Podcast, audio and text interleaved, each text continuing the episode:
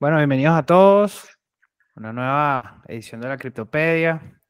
Estamos un poco, estamos ahora de vuelta después de un par de semanas desconectados con proyectos personales. Estábamos un poco, un poco perdidos. Pero bueno, estamos de vuelta y, y bueno, hoy queremos hacer una sesión abierta eh, para hablar de todo lo que está pasando en el mercado. Es decir, no tenemos ningún invitado externo de la comunidad para hablar. Pero bueno, sabemos que hay muchísimas cosas por, por discutir, muchas cosas que están pasando ahora y creemos que es un, un buen momento para hablar. Naem, Félix, bienvenidos. ¿Qué tal? Hola, ¿qué tal? Bueno, eh, hoy estaremos nosotros tres, no sabemos si se conecta alguien más, eh, pero bueno, eh, la, la, gran noticia de, del día o del día, de los, de los últimos días, ha sido todo el tema de el regulador americano, la SEC, y Gary Gensler, que es el, el jefe de, esa institución que ha definido como eh, securities o valores a muchísimos eh, tokens eh, que están listados en exchanges como en Binance, como Coinbase y en otros. Entonces, como muchos saben, esto afecta directamente al mercado americano y a los exchanges que están involucrados en el, en el mercado americano. Eh, en concreto, luego también eh, le ha metido una demanda directa a Binance por tema de cómo ha manejado sus fondos eh, o fondos de su entidad americana con otras entidades que tienen en paraísos fiscales, en Europa, en Singapur, en Asia, lo que sea. Y también están demandando a Coinbase por el hecho de que tienen listados estos tokens que están considerados como valores. Eh, para los que no sepan qué es estar considerado como valor o no, eh, realmente mm, tiene que cumplir cuatro criterios que se llama la prueba de Howey. Eh, es una prueba o algo como una ley, una regla que está hecha desde 1946 y que determina o califica como un contrato de inversión lo que estaría sujeto a las leyes de valores de Estados Unidos. Es decir, si tienes un activo eh, que cumple con estos cuatro criterios que son una inversión de dinero, una empresa conjunta, con la expectativa de ganancias y derivado de los esfuerzos de otros, eso se convierte en un security o en un valor. Por dar un ejemplo más sencillo, eh, digamos, usamos directamente el ejemplo de eh, los tokens, ¿no? O sea, el token de BNB, de Binance, por ejemplo, eh, ha sido utilizado eh, como método de pago de, a los empleados, por ejemplo, o ha sido utilizado como una acción de Binance y, ya como estos, si se usa en ese sentido, puede ser considerado directamente eh, un security o un valor, ¿no? A diferencia de, Bitcoin o de Ethereum, que son eh, blockchains que están descentralizados, que no dependen de una empresa en específico. Eh, estos, de momento, no han sido nombrados como, como securities o, valores, ¿no? sí, Sí, eh, quería preguntarte si esas cuatro, esos cuatro factores, esas cuatro preguntas, ¿se tienen que cumplir las cuatro para que sea considerado un security o con que se cumpla una de ellas ya caes dentro de, de esa...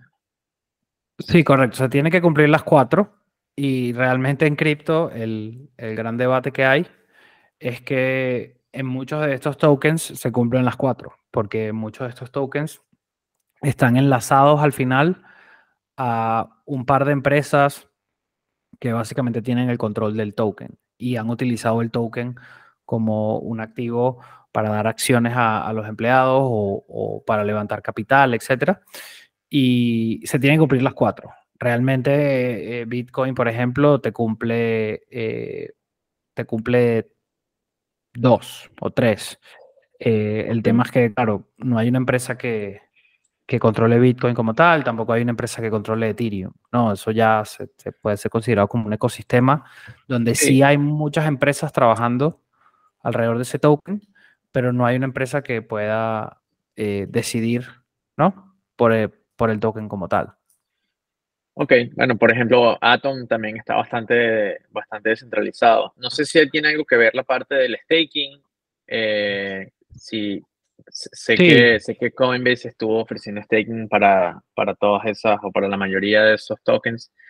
Y el hecho simplemente de ofrecer el staking y eso ya genera eh, una expectativa de, de, hacer dinero, ¿no? Porque así, así se mueve o no el precio del token, tú estás, estás acumulando cada vez más, más cantidad de esos tokens y eso ya a lo mejor la SEC lo puede ver como, como un vehículo de inversión y, y a lo mejor por eso también cae, cae dentro de, de la definición de valor.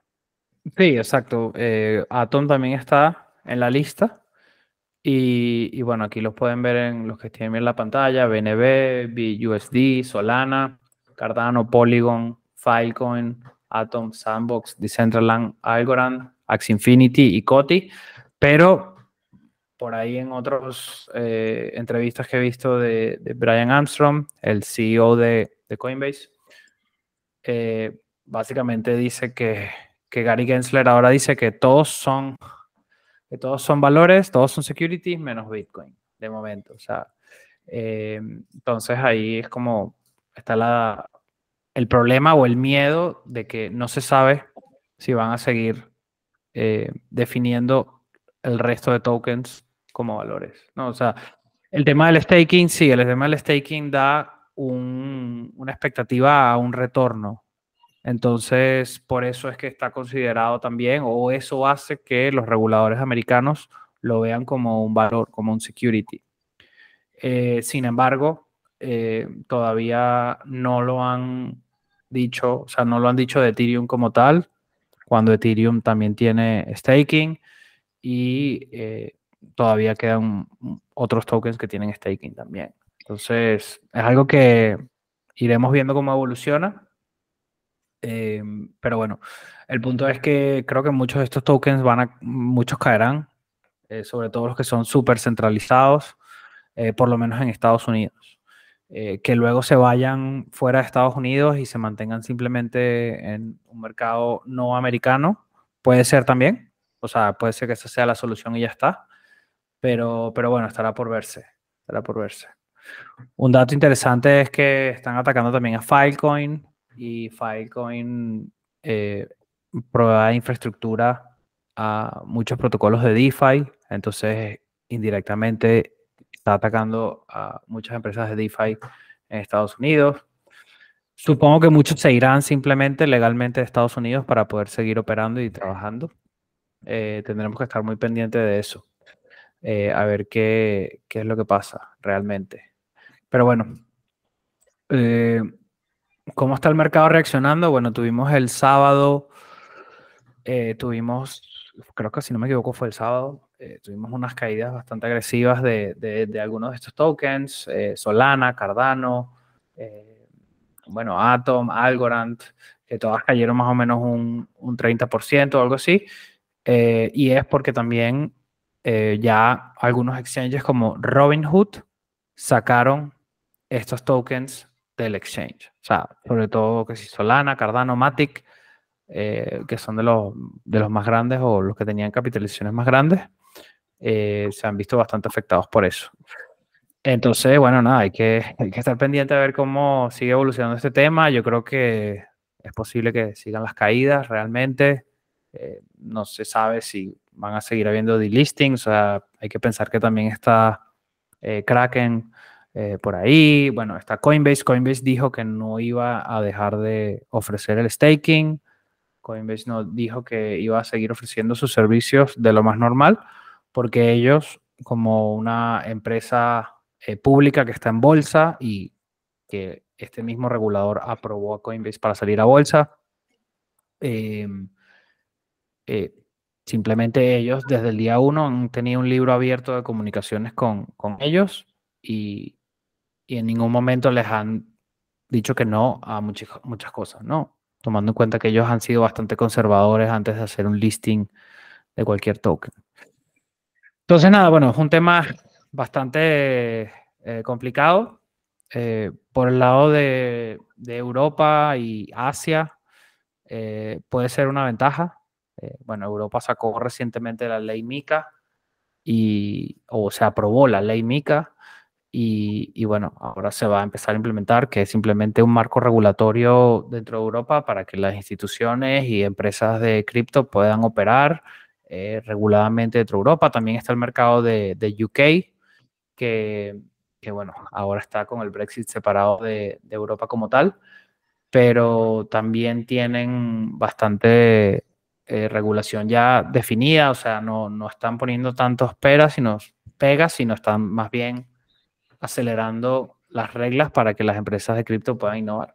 Este es un ejemplo eh, también interesante. Eh, esta empresa de Venture Capital, Adrian Horowitz, es famosísima por invertir eh, en uno de los ventures más grandes de, cripto.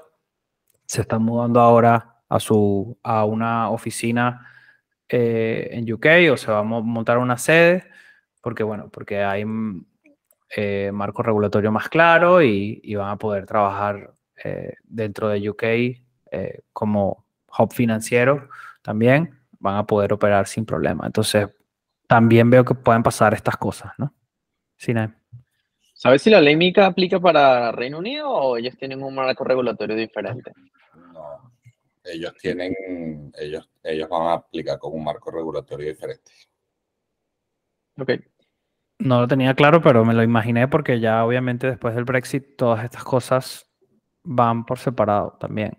O sea, ya en teoría UK ya no forma parte de la Unión Europea en, todos los sentidos, así que... Pero según lo que estuve escuchando por allí, también en entrevistas de, de, este de Coinbase, es que sí, que en UK es mucho más sencillo. Tienen un solo regulador, el regulador invierte, ha invertido muy poco tiempo en esta pelea, más bien han, han como hecho una serie de reglas y ya está. Porque al final eso es lo que quieren los exchanges que están peleando por esto. Ellos lo que quieren es que los reguladores les digan, mira, estas son las normas y ya en base a esas normas ellos poder trabajar. ¿Qué pasa con la SEC de Estados Unidos? No les han querido dar ningún tipo de regulación, ningún tipo de nada y han estado siempre ahí invirtiendo comunicación, dinero, esfuerzo hasta les han hecho muchas propuestas eh, y ellos simplemente no han sido muy colaborativos, ¿no? Entonces, realmente se están quedando atrás y es un problema para Estados Unidos como país de innovación, en mi opinión. Eh, sí, Félix.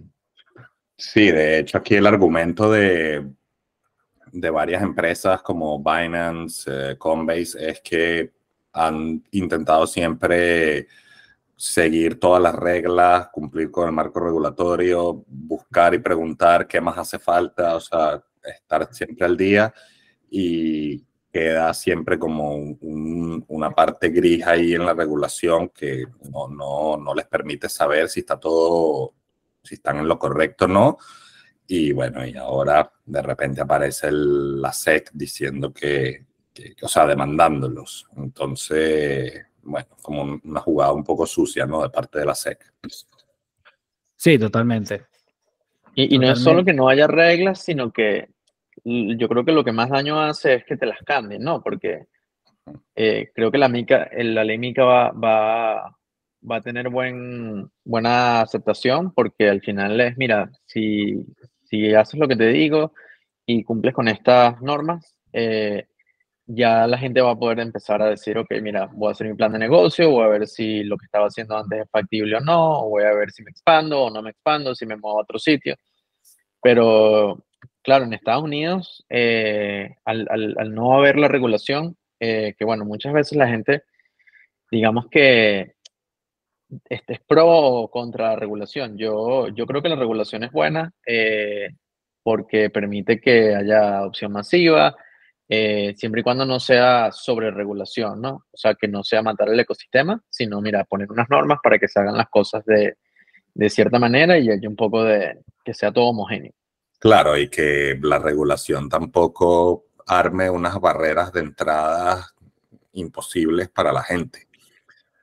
lo vemos en el caso financiero actual, tú quieres montar una empresa que se dedique a la gestión de inversión o asesoría financiera y tienes que pasar por una burocracia que no te permite, o sea, de entrada dices no, o sea, es imposible en cuanto a procesos, costes, experiencias que te piden, etcétera, etcétera, que, bueno, obviamente nace el mundo cripto, que es lo que los, eh, mm, como que los challenge un poco y, y bueno, sí, es verdad que está demostrado que la regulación es buena, pero también hasta cierto punto. Pues.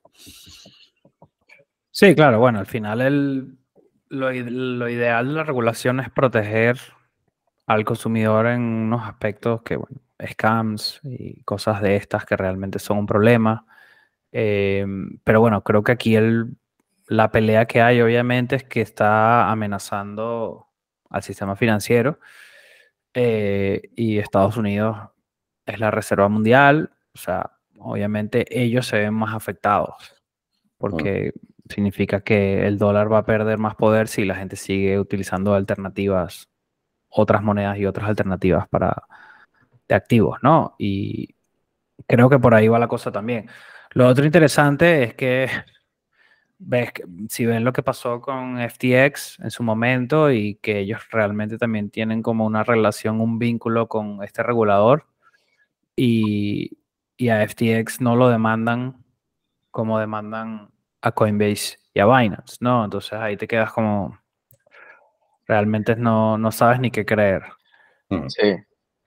Sí, entonces está demostrado que daban donaciones a campañas presidenciales, entonces hay unos intereses por detrás. Sí, al final esto es una pelea de, bueno, también tiene mucha política, ¿no? Mm. Pero bueno, eh, esperemos que se solucione. Probablemente tendrán que pagar una multa a estos exchanges, Mm, a lo mejor tendrán que sacar algunos tokens del, del exchange. Esperemos que no, no, vaya más de eso, ¿no? O sea, lo ideal es que, que el mercado americano siga, pero si no, muchos exchanges se tendrán que seguir yendo. O sea, Coinbase será el último en irse porque ellos son los que están peleando todo. Pero no van a dejar de existir simplemente porque el mercado americano ya no les, no les colabore, ¿no? Sí. Em. Sí, otra cosa interesante es que pareciera que, el, que Estados Unidos eh, no quiere participar en, este, en este ecosistema de cripto, ¿no? Pero todas las, todas las monedas, toda la liquidez que hay en el mercado está contra una moneda, un token que está pegado al dólar. Entonces es como, bueno, sí, es verdad, hay, hay, gente, hay gente en China, hay gente en Latinoamérica, hay gente en Asia, África que están utilizando la tecnología, pero, pero claro, si Estados Unidos se desliga un poco, digamos, de, del uso de, la tecnología por, por, falta de regulación o por lo que sea, eh, digamos que vamos a tener que sacar un, una nueva moneda para, para poder para poderlo utilizar de, de, par, ¿no? Con, con, todas las criptos y poder saber cuál es el precio correcto.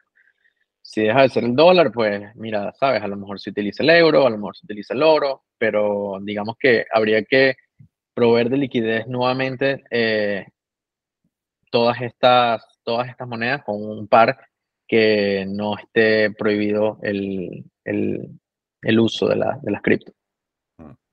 Sí, es un buen punto. Las stablecoins es algo que realmente eh, también se, va a ser un tema, ¿no? Eh, pero bueno, tenemos que ver. Está USDC, que también es como la stablecoin más regulada que hay, que en teoría no, no deberían intentar bloquearla como bloquearon BUSD, porque la stablecoin de Binance ya no puede ser operativa en Estados Unidos. Pero bueno, viendo las cosas como son, a lo mejor también ponen algo de, problemas allí, ¿no? O sea, intenta, así igual estén utilizando la tecnología o quieran utilizar la tecnología, ¿no? Hay que, hay que estar muy pendientes y bueno, lo que sí sabemos es que esto va a durar mucho tiempo, esto, esto está empezando, esto es una demanda que está empezando, que ya se sabía que venía porque ya estaban avisados de que venía la demanda. Eh, no es una pelea que no, no están preparados, más bien vi por ahí em, Coinbase tiene no sé cuántos billones para, pelear esto y, Binance también tiene. O sea, están preparados, no se van a quedar sin capital, simplemente es algo que va a durar tiempo y que mientras no se defina nada, habrá volatilidad para, para ambos lados probablemente, ¿no? Caídas muy fuertes, luego la gente comprando. Bueno, y cudos gigantes a personajes como Sisi que están ahí batallando son los que se están en la primera línea en el campo de batalla, eh, defendiendo, ¿sabes? Como demandando la vuelta. Hoy vi una noticia de que alguien en el Congreso también este empezó con un proceso para sacar al Gary Gensler de, de, de, su puesto porque dice que es un incompetente. Entonces, bueno, eso me imagino que también habrá mucha gente por detrás, detrás de eso, ¿no? Sí, también hay elecciones este año. Eh, va a estar un poco volátil la cosa.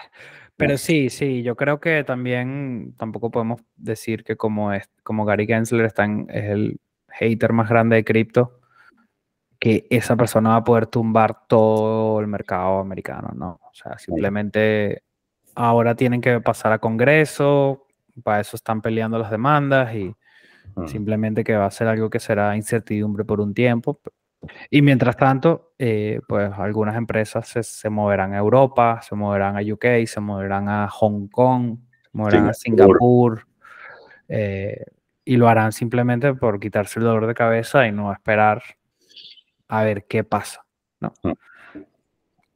Pero bueno, dentro de lo que cabe, yo creo que noticia de momento bullish para Bitcoin y Ethereum en su parte, que son los, eh, los tokens o los más grandes eh, a nivel de capitulación y descentralizados. Y que de momento yo creo que Ethereum seguramente también va a caer en, en, esa cláusula de security, a pesar de que está bastante descentralizado. Eh, pero bueno, esto da apoyo al maximalismo también. Y, y bueno, a ver qué pasa, ¿no? Sí, otra cosa es que, a ver, por, por ejemplo, eh, Robinhood que tuvo que delistar un poco de tokens que tenían, que tenían publicados.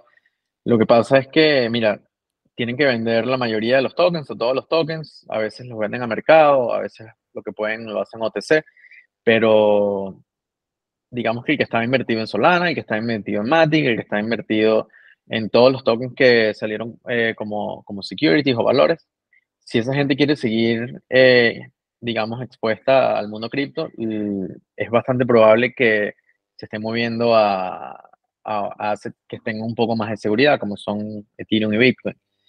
Entonces, bueno, yo creo que vamos a ver un poco la, la, la, dominación o dominanza de, de, Bitcoin subir un poquito, eh, porque en tiempos de incertidumbre, digamos que la gente se protege, se protege en Bitcoin o incluso se mantiene, se mantiene fuera en, monedas estables. Stable, sí. Sí, por ahí vi un artículo que, bueno, lo tenía por aquí, lo que pasa es que dejé de compartir pantalla, que eh, ya el 80% del market cap eh, que está en, este momento en un, un trillón, un trillion, eh, está en Bitcoin, Ether y stablecoins. O sea, que, ya en este momento se nota mucho más, ¿no? La concentración. Pero bueno, y también está bien que, a ver, es normal, ¿no? En estos momentos también de parte del ciclo, junto con el halving que viene por ahí, probablemente vaya mucho más acumulación, mucho más acumulación de Bitcoin, eh, es probable. Eh, así que, nada. El Sí, también leí, leí que con la llegada del halving eh, que iba a poner un poco de presión en, la gente que estaba minando, porque, o sea, digamos que la, la, idea del halving es que se pueda mantener el precio, ¿no? Porque si el precio de Bitcoin baja mucho y se reducen las recompensas a la mitad, creo que a partir del halving iba a costar un Bitcoin aproximadamente 30 mil 30 dólares, minar un Bitcoin. Prácticamente lo que usas en energía y, lo que se deprecian un poco las máquinas de minado, ¿no? Entonces, si, si producir un Bitcoin eh, minándolo es más caro que comprarlo, Que el valor actual, sí digamos que los incentivos de los mineros eh, se ven un poco en peligro, ¿no? Y es posible que haya gente que deje de minar, por lo tanto el hash power va, va, a bajar un poco, la red va a ser un poco menos segura. Entonces, bueno, yo creo que el, al final el Bitcoin va, va, a intentar buscar un equilibrio, ¿no? De, mira, que es como ha pasado todo, todo este tiempo. Si, si se reduce la recompensa por la mitad, pues es bastante probable que el precio se duplique. Eh, no suele pasar de un día para otro, ni suele pasar eh, en corto plazo, pero bueno, es algo que ya hemos visto que se, suele repetir. La historia, la historia dicen que no se repite, pero rima. Y, Exactamente. Y bueno, eh, yo creo que va a ser un, digamos, un milestone importante que vamos a tener que ver si se supera o no, porque va a ser, va a ser algo que, que puede poner en peligro, digamos, el ecosistema entero. Sí, bueno, también supuestamente la seguridad de Bitcoin es demasiado grande, o sea, como que si creo, esto es algo que no estoy seguro, pero que si, por decirte, la mitad de los mineros dejan de trabajar, igualmente la red seguiría siendo segura, ¿no? A nivel de seguridad. No es que estaríamos en riesgo de que la red pueda ser hackeada así de fácil o que alguien la pueda intervenir, pero eh, si es verdad que, y, justo también vi un artículo ahora, que los mineros han transferido un valor más o menos de 174 millones de dólares de Bitcoin a exchanges en las últimas dos semanas. Esto es data de, de Glassnode, de esta plataforma on-chain, y, y, bueno, es simplemente una señal de, de posible venta dura, o sea que es posible que baje. Pero es una señal también de, de taking profits de los mineros. Mm, para los mineros, el trabajo del minado es realmente acumular Bitcoin por ciertos ciclos y luego sacar profits para poder pagar su, su, su, su sí, la electricidad, la electricidad, la infraestructura, exacto. Entonces ellos normalmente acumulan minan y acumulan por cierto tiempo y luego llega un momento que tienen que vender para poder volver a refinanciar o seguir financiando. No, quiere decir que sea simplemente eh, una mala noticia, quiere decir simplemente que son un negocio que, tienen que sacar profits de vez en cuando y cuando sacan los mineros, pues por lo general el mercado o el valor eh, tiende a bajar un poco, ¿no? Porque tienen bastante peso. Entonces, sí, puede pasar varias cosillas, así que oportunidades de compra siempre estarán cerca. Eh, nada de lo que decimos, obviamente, es consejo de inversión. Cada quien tiene que hacer su propia investigación. Eh, siempre es importante decir el disclaimer. Pero bueno, estos siempre son los momentos en los cuales hay mucha turbulencia, pero vienen buenas oportunidades si vas a largo plazo. Así que sí. Otras cosas por ahí interesantes que vi. Eh, bueno, Polygon es un tema interesante porque Polygon ha sido el layer 2, eh, la capa 2 mm, más cotizada en, el, en todo el mundo cripto. O sea, muchas empresas están construyendo sobre Polygon, están trabajando con Polygon, tiene comisiones súper baratas, eh, la velocidad está muy bien. de momento de seguridad tengo entendido que no, no había ningún problema. Eh, pero están siendo considerados un, security, obviamente, porque Polygon sí realmente está operado básicamente por tres empresas principales y, y tienen una fundación, pero aquí yo creo que se tendrán que descentralizar ellos y dejar de operar bajo, bajo una o dos empresas, porque sí han dicho abiertamente que han dado shares, han pagado a sus inversores, a sus empleados con, con el token Matic y ha, estado enlazado con, con, un par de empresas. Es, la, es una de las que me da dolor ver que esté involucrada así en este sentido, pero a ver, la verdad es que en mi opinión tiene sentido. O sea, lo han hecho literalmente como lo han manejado así y no está, no está descentralizado. O sea. Además tienes el, la, la competencia, han salido, han salido nuevos Layer 2, eh, árbitro. Y muchos más también, ¿no? Entonces al final quitan un poco de capitalización de mercado y eso afecta un poquito el precio. Eh, que al final yo creo que todos han sido un poco eh, manejados como, como securities, ¿no? O sea, no, no, no vamos a decir que la gente no los compra para esperar un retorno, a pesar de que estén descentralizados y haya un proceso de gobernanza. Eh, e, es, difícil realmente poder, poder ponerlos en una cajita y decir, mira, unos sí, otros no, y porque este sí que es igual al otro, eh, no, no, lo metes en el, en el mismo concepto, ¿no? Sí, a ver, bueno, pues, estas empezaron realmente como empresas y, y han crecido como empresas también, o sea, está claro. Los Layer 2, creo que todos. Eh, Ethereum empezó como una foundation y Ethereum nunca, bueno, tuvo consensus y tal, y algún par de empresas importantes claves durante un tiempo, pero no, no dependía de, de dos, tres empresas como, como estos casos, ¿no? Entonces, ese es el, el problema. Em, así que nada, ya estaremos muy atentos y veremos qué pasa. Un dato interesante de Polygon que vi fue que Telecom, el Deutsche Telekom, que es, mm, por decir, el Movistar de España, eh, está montando ahora nodos en, en Polygon y, y, nodos en otros, eh, bueno, en Chainlink, en Polkadot, en Ethereum. O sea, independientemente de todo lo que está pasando, en paralelo, el ecosistema sigue creciendo por otros lados.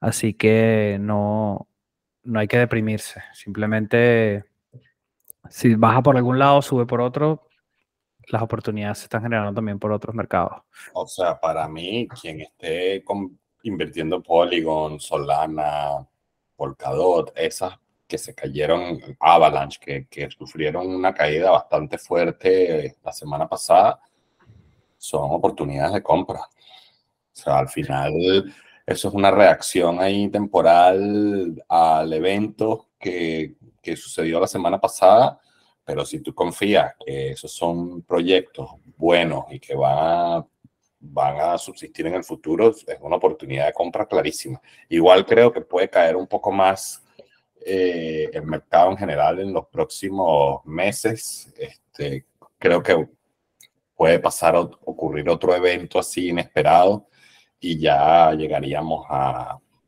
yo creo que al, punto más bajo del, del, bear market, es lo que me parece. Bueno, ha sido un bear market largo, sin duda. Todo lo mejor DCA. Sí, sí. Los bear market largos solo te dan la oportunidad de acumular. Bueno, yo lo estoy disfrutando porque o sea, no, no, no tengo mucho dinero que digamos para, disponible todo, todo el tiempo y me ha dado tiempo para ir acumulando. Sin duda, sin duda. Y a los que nos gusta hacer dollar cost average, ir comprando todos los meses un poquito, eh, también está muy bien, porque se sigue extendiendo el bear market, pues sigues comprando a precios más razonables y como vas poco a poco, no, no estás apurado ni, ni tienes el monto definitivo que vas a invertir, sino también vas viendo cómo se mueve el mercado y, y vas reaccionando según, según va pasando. Así que, por supuesto, obviamente, volvemos a repetir, nada es consejo de inversión, pero, pero sí, estos son los buenos momentos realmente, los que más adelante muchos de estos tokens eh, posiblemente tengan un factor multiplicador bastante alto. Por otro lado, también es posible que desaparezcan un par, no hay que negarlo. Este, es posible que desaparezcan un par o que sean muy afectados y no vuelvan. No, no lo sabemos ya, eso depende de las empresas que estén detrás y los equipos que están detrás de esos proyectos. A ver qué decisiones toman para seguir operando y, y si tienen eh, cash para mantenerse durante el resto del bear market, ¿no? Mm. No sé si alguno tiene algo más que, comentar. Eh, no, de momento yo, yo la verdad los tengo que dejar, muchachos. Sí, vamos a dejar esta sesión así y vamos a cerrar. Estaremos, estaremos de vuelta más regular con más sesiones y, más invitados. Eh, muchas gracias, Naemi Félix, por participar hoy y, y bueno, nos vemos en las redes. No. Ok, nos estamos viendo. Se me cuidan. Hasta luego.